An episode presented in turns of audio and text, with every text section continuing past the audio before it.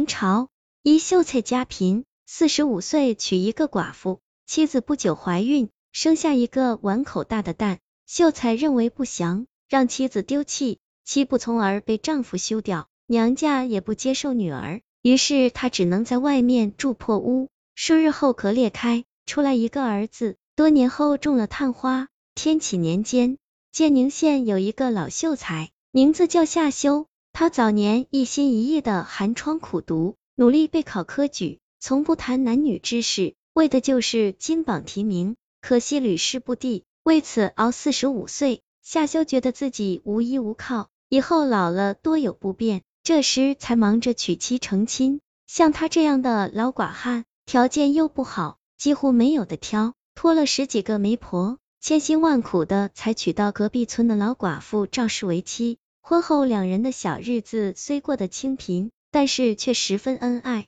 第二年，赵氏怀下夏修的骨肉，喜他的冯人人就说自己老来得子，是上天的眷顾。为此，夏修把附近的佛寺神庙都拜了一遍，整日感谢天，感谢的感谢菩萨，还提早备好了婴儿用品，把儿子的名字都想好了。赵氏临产前数日，夏修在半夜梦见一道红光飞入屋子。接着门外走进一群魑魅魍魉，自称是周边树林的山精野怪。此群怪物手里都拿着礼物，不停的祝贺夏修，还要求他日后多多关照。夏修不明所以，自己生个儿子，有什么好关照他们的？清晨梦醒后，夏修发现赵氏突然临产了，慌张之下便跑到厨房烧热水。等回来时，赵氏竟生下了一只巨蛋。如木桶般大小，夏修吓了一跳，悲伤又失望，然后回想起昨夜的怪梦，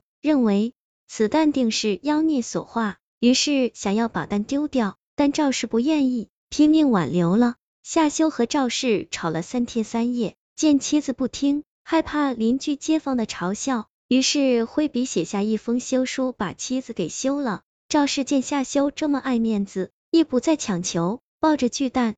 收拾包袱就回娘家了。未料赵氏回到娘家，父母也嫌弃他生蛋的事情，都怕亲戚邻里的笑话，劝他搬出去住。赵氏欲哭无泪，一阵伤心过后，只能用剩余的银子租下一间破屋，日常以帮人洗衫为生。到了晚上，赵氏就像孵小鸡一样，把巨蛋抱在怀里，盖上棉被而睡。数日后，那巨蛋嘎嘣一声裂开。从里面爬出一个小胖婴儿，长得十分的水灵。赵氏喜极而悲，给这个儿子取名叫做夏盛。为了养活夏盛，赵氏又接了一门活儿，专门给人倒夜香。他一人早出晚归，勤勤恳恳，含辛茹苦，才把夏盛拉扯长大。因为太穷，赵氏没银两送下城上私塾，仅给他买了几本诗书。可这孩子天性聪慧。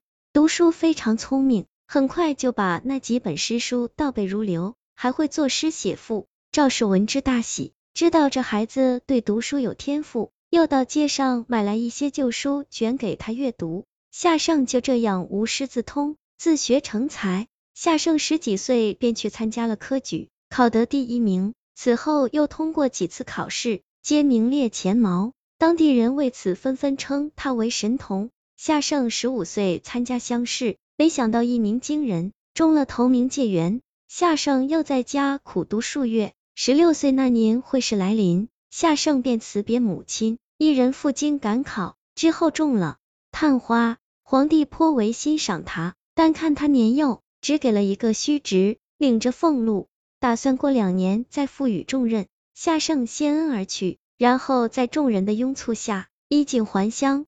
夏修得知儿子高中后，便厚着脸皮来找赵氏，想认回自己的儿子。同时，赵氏的娘家人亦同一天拿着礼物前来。赵氏想起当日他们对自己的冷淡，闭目不语。那夏盛亦是第一次见到亲爹夏修和姥姥、姥爷等人，于是主动上前行礼跪安，说道：“不怪你们，若换作是我，想必也很难接受这怪事。”那么以后就如一家人般照常往来吧。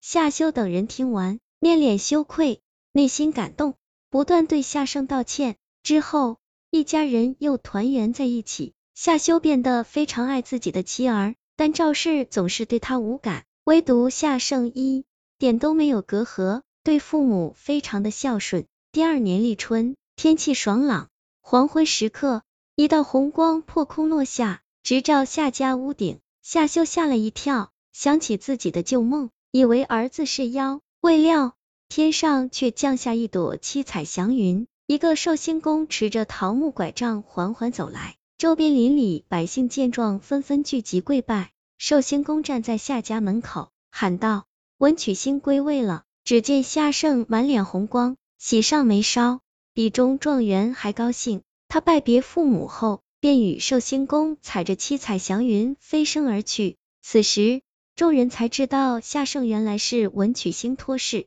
夏修更是后悔自己有眼不识泰山，当年竟抛弃了儿子。皇帝听说此事后，认为天上星宿降生在我国是大吉之事，特发下诏令，赏了夏修一个举人身份，因此夏修家中也变得非常富有。事后，夏修出于愧疚，对妻子百般宠爱，自己任劳任怨，亦不愿对方吃半点苦头。这两夫妻福气也很好，一起活到一百零七岁，身体还是非常健康，从来没有得病。这个故事叫文曲星转世，来源于净月斋民间故事，作者唐有时。在民间传说中，一直都有着星宿转世的说法，文曲星、武曲星更是其中的代表星宿。